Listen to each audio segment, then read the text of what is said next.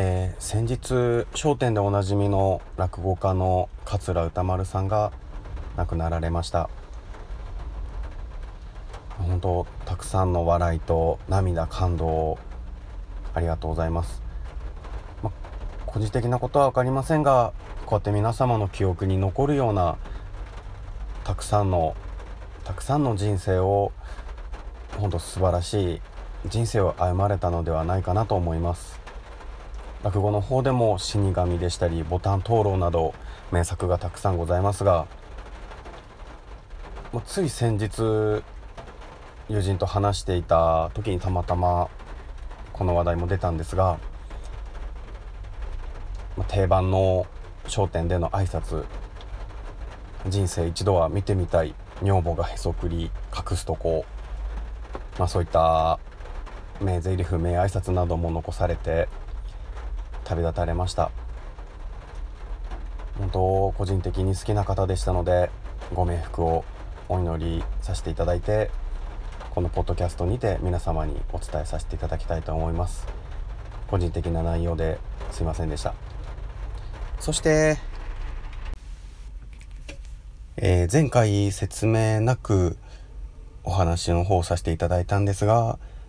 今回も引き続き声の加工なしでのホラー話語りとさせていただきます、まあ、特に深い意味はございません。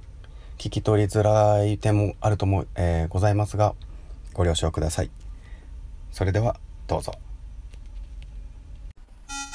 スキャーリーストーリー人間の恐怖幽霊妖怪悪魔。科学では紐解けない不可思議な話など。そういった怖い話を読み解いて最終的に自分たちで怖い話を作ってみようという内容です。はい始まりました。スキャーリーストーリースキャストストーリーテラーのバオタカです。今回のお話は前回に引き続き古典怪談落語で話される怪談話。それらの話の中の一つ番長皿屋敷。こちらもお菊という女性が井戸から出てきてお皿を1枚2枚3枚。と数える。そういった幽霊。これについては知っている方も多くおられると思いますがこのお話がなぜ生まれたのか。そしてお菊の幽霊はなぜ幽霊として現れるようになったのか。それらについてお話ししていきたいと思います。それではお聴きください。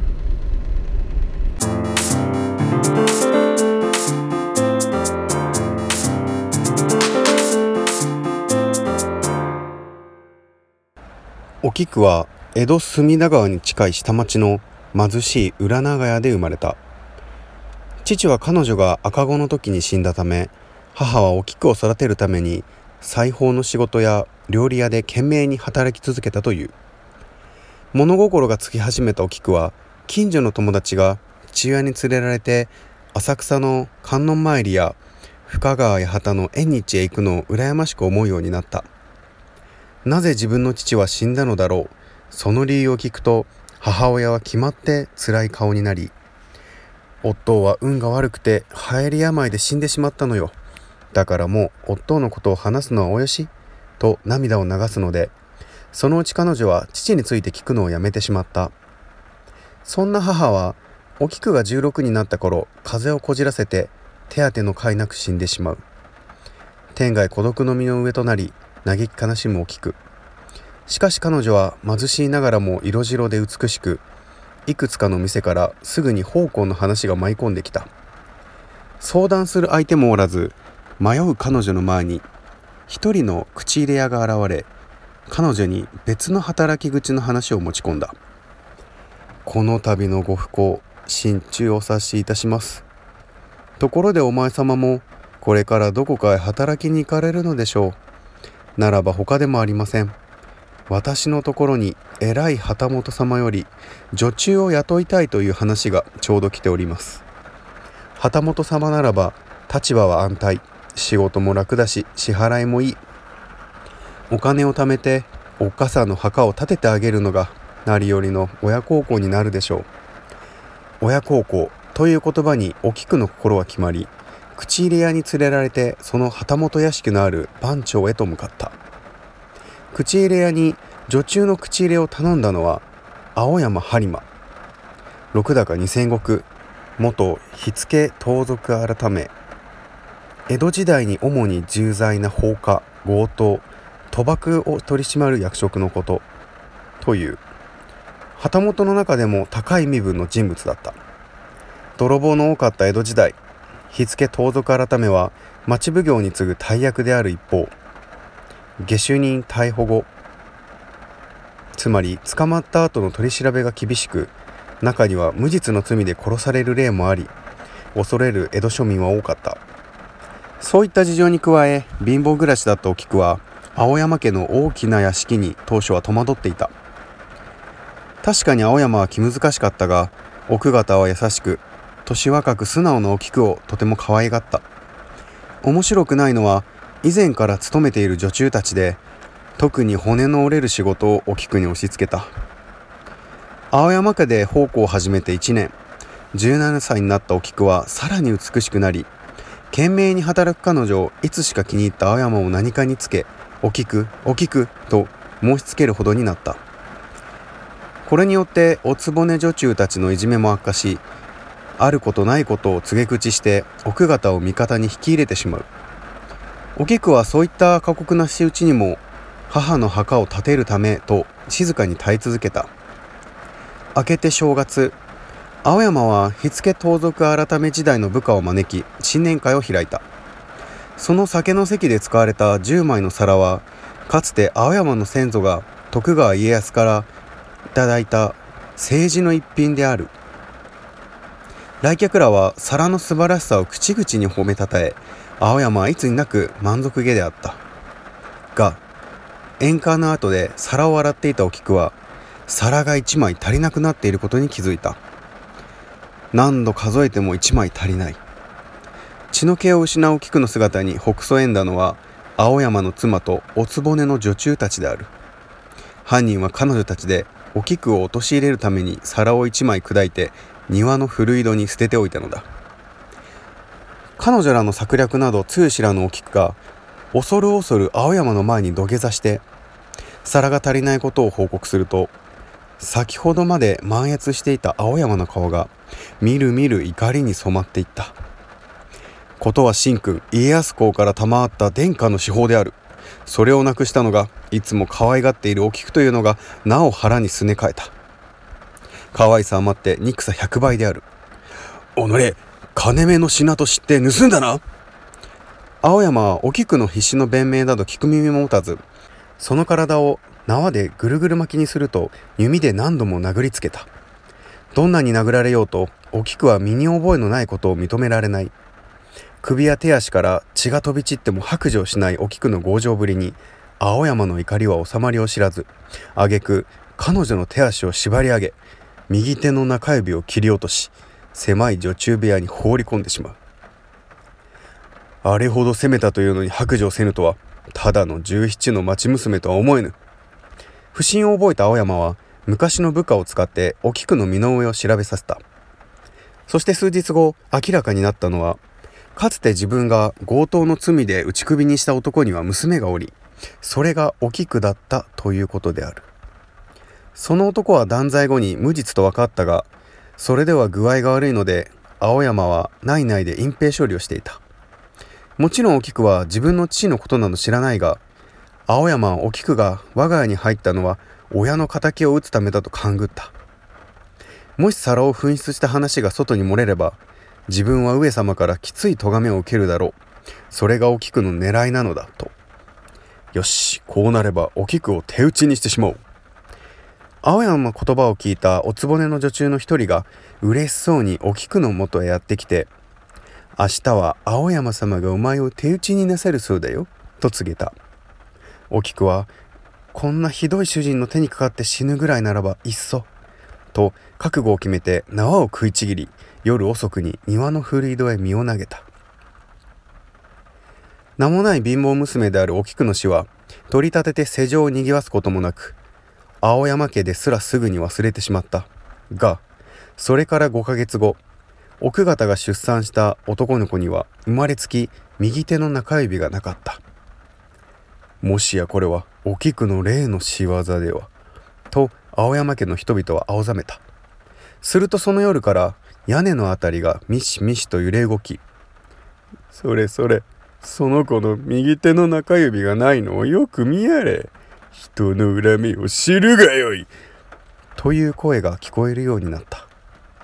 やがてあまりの恐ろしさに奥方は気が触れ髪を振り乱しわけのわからないことをわめき始めた。しかもその顔つきは哀れなお菊の死に顔とよく似ていたのである。奥方が発狂した次の晩寝の刻深夜0時になると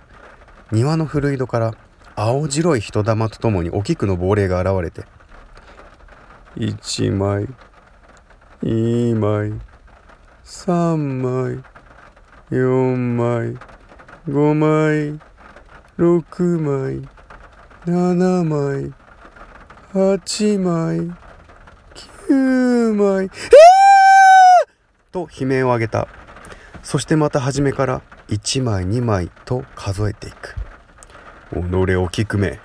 気の強い青山は幽霊を恐れず太刀を抜いて切りかかる。絹を引き裂くような悲鳴とともに幽霊は消えたが代わりに青山の足元には毛さ切りにされた妻の死体が転がっていた。この一件でお菊の怨念の恐ろしさが身に染みた青山はかの有名な高僧偉いお坊さんを招き古井戸の前で供養してもらったが怨霊の仕業と思われる怪事が収まることはなかった。やがてこの噂は江戸中に広まりついに徳川将軍家の耳に入ると青山家は取り潰しとなり青山は親族の家中へお預けの身となったという。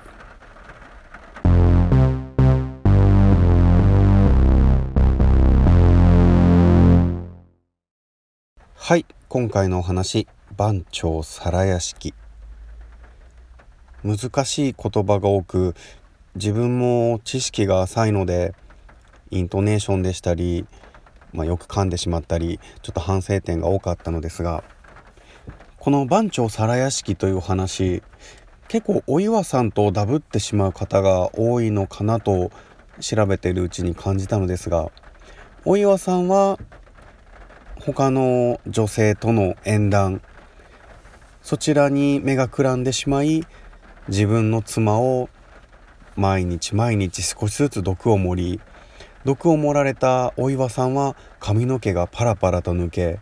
顔がひどくただれ錯乱状態になり失踪もしくは死んでしまった。そしてそのお岩さんが亡霊となり恨めし屋と旦那の元へと現れる。そういった話だったと思うのですがこのお岩さんの方は、まあ、ドラマや映画歌舞伎などの演目にされることがありまして実際にこの撮影に入る前にお祝い稲荷というところへ参拝に行きしっかりとお参りをして撮影に入るそういった決まり事があるお岩さんのお話なんですがこちらは「四谷怪談」というタイトルですかね。で中にはこういった参拝をするルールを小バカにしたり守らなかったりした人が怪我をしたり病気で亡くなったり怪奇現象がたくさん起きたりとそういった都市伝説もしくは怪奇現象ホラー話などが多く、えー、話されています。でこの番長皿屋敷お菊さんのお皿を数える話こちらも、まあ、江戸時代の怪談話の一つになるのですが、まあ、こういった当時の何と言いますかまあ殺人事件といえば殺人事件ですね。この話まあそうですね恨みを持った人が幽霊として現れるそういった典型的な怪談話にはなるのかなとは思いますが